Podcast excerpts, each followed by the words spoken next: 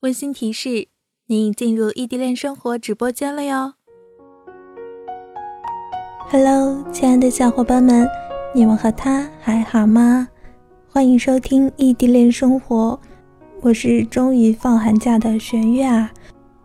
本期节目的内容依然是来自异地恋小伙伴的投稿，是一位异地恋小伙伴给他女朋友写的文章，文章的题目叫做。能陪你度过漫长的岁月，我很幸福。那么接下来的时间，就让我们一起来听听这篇文章。看你为谁苦闷，我就集中精神，清理心情灰尘，赶走悲伤气氛，听你开朗笑声，温住我的灵魂，好想陪你狂喜，分担你的闷，没有特异功能。是陪伴才是最长情的告白。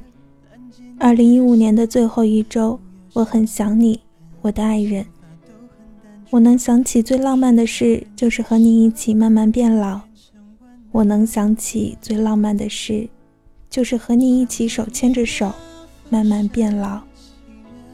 在哈尔滨的冰天雪地里，我好想你。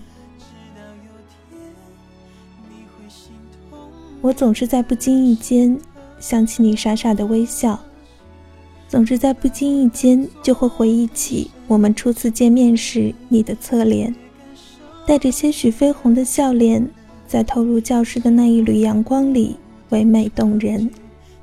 用电影里的话来说，就是我人生中最美好的，就是初见你时看到你笑的那一刻，你一笑，乌云都散了。我当时只有一个想法，这个姑娘以后肯定是我的了。我一直在想，如果我不曾遇见你，我会变成什么样子？但是仔细想想，如果我不遇见你，我就不会想这个问题了。你不应该在初见时悄悄地漏坐在我身旁。不应该在我睡眼朦胧的时候，让我突然看到你绯红的笑脸。你不应该在那个夏天骑车从我身边欢快地走过。不应该让我望着你的背影，呆呆地出神。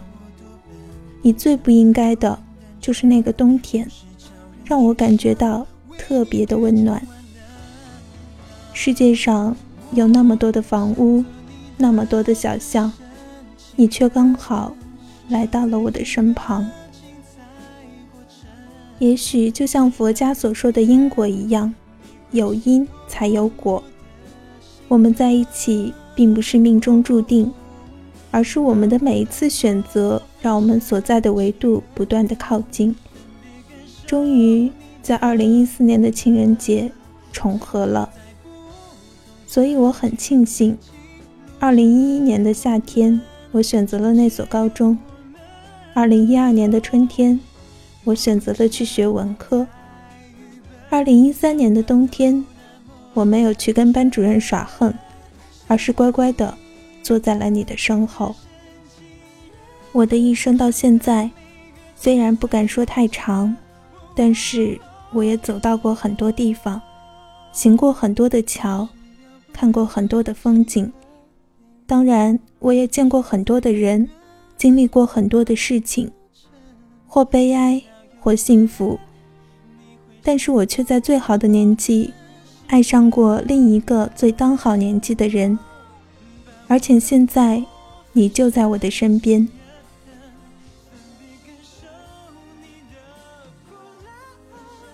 二零一五年是一个我们直到现在来说最难熬的一年。准确的说，从二零一四年就已经十分难熬了。我没有忘记二零一四年的六月，我们有多么的迷茫。高考的失败让我们的前路一片昏沉，我们回头能看到过去，却回不去；向前张望，能向前进，却不知要去往何方。我们第一次在人生的十字路口。徘徊待定。可是我很庆幸，我们两个人都没有在那个令人绝望透顶的时候选择放弃。我也感谢在那个时候你一直陪在我的身边。毫不夸张地说，在整段难熬的补习的日子里，你就是我的动力，我的正能量。你如果问我是什么可以让你在当初那么努力，我会一丝不苟地告诉你，就是这句话的第一个字。二零一五年，在我们的生命里注定不凡，让人铭记。因为这一年是我们异地恋的开始。这一年，我们不幸，你在石家庄，我在哈尔滨，我们在距离彼此一千四百多公里的两地，互相思念着对方，却触不到彼此。可我们也是幸福的，因为当我们做任何事情累到精疲力竭的时候。我们可以告诉自己，在遥远的一千多公里之外，还有一个人在思念着我。国庆放假，你来哈尔滨看我，你知道吗？你来之前我就开始兴奋，直到我去火车站接你时，看到你的那一瞬间，我才明白你的到来对我来说多么令人高兴。我们去了中央大街。去了太阳岛，去了几乎所有情侣会去的景点。对我来说，那几天就是我2015年最高兴的几天了。就像网络上很多人说的，要结婚，先谈一场异地恋吧。这不过是我们看细水长流之前的一次考验。我不是传说中的王子。我也没有可以让别人羡慕的白马，但是我依然期待，期待着像花儿一样的你提前开放。不记得是谁说过，当一个男人开始考虑你们的未来时，请相信他是认真的。怎么说呢？我也很多次很认真的想过，我们的未来将会是什么样子。我有一个梦想。就像孩子一样，有一所房子，它可以不用面朝大海，但是必须要有一个小院。在我们的努力下，一定会让它春暖花开。从周一到周五的每一天早晨，我会送你上班，然后我也去上班。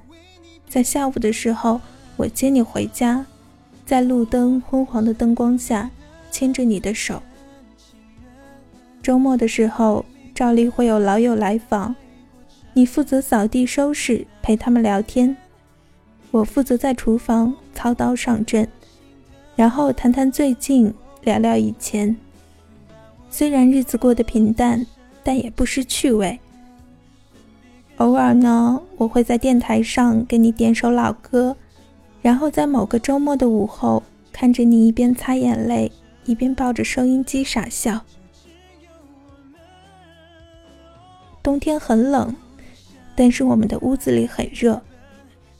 我会经常看到你在窗子上呵气，然后用手指头写字玩儿，每次都一样，上面写着“乔哥哥，我们很幸福”。我转头，炉上的茶壶正在咕咕的冒着热气，给人一种温情的享受。是呀，我们很幸福。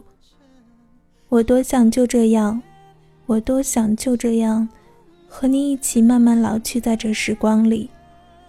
我爱你。